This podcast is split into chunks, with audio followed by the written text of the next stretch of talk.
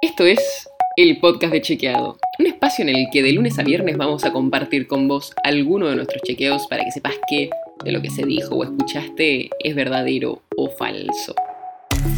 También te vamos a presentar las verificaciones que hacemos de las desinformaciones que andan circulando y vamos a traerte datos y contexto para entender mejor las noticias. Soy Olivia Sor. En la última semana volvió la discusión sobre el plan de vacunación de la Argentina y las irregularidades que se han visto. ¿Por qué?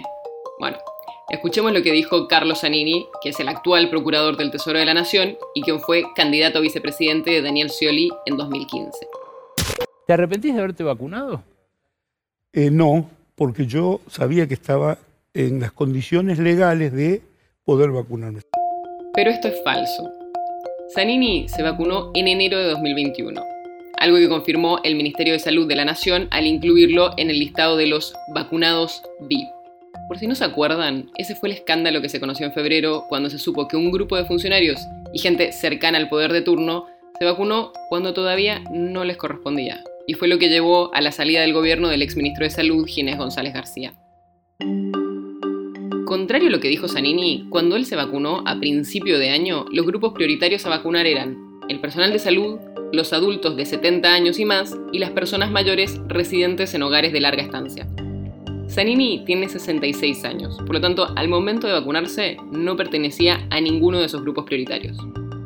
Pero en el último lugar de la tabla de las prioridades que estableció el gobierno estaban otras poblaciones estratégicas definidas por las jurisdicciones.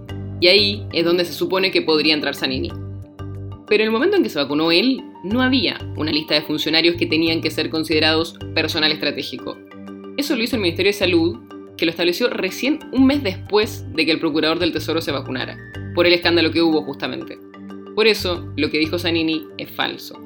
Además, según publicó el diario La Nación, Zanini figura en la lista de vacunados como personal de salud, algo que claramente no es.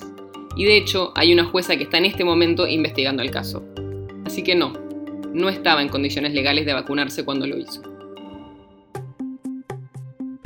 El podcast de Chequeado es un podcast original de Chequeado, producido en colaboración con Posta.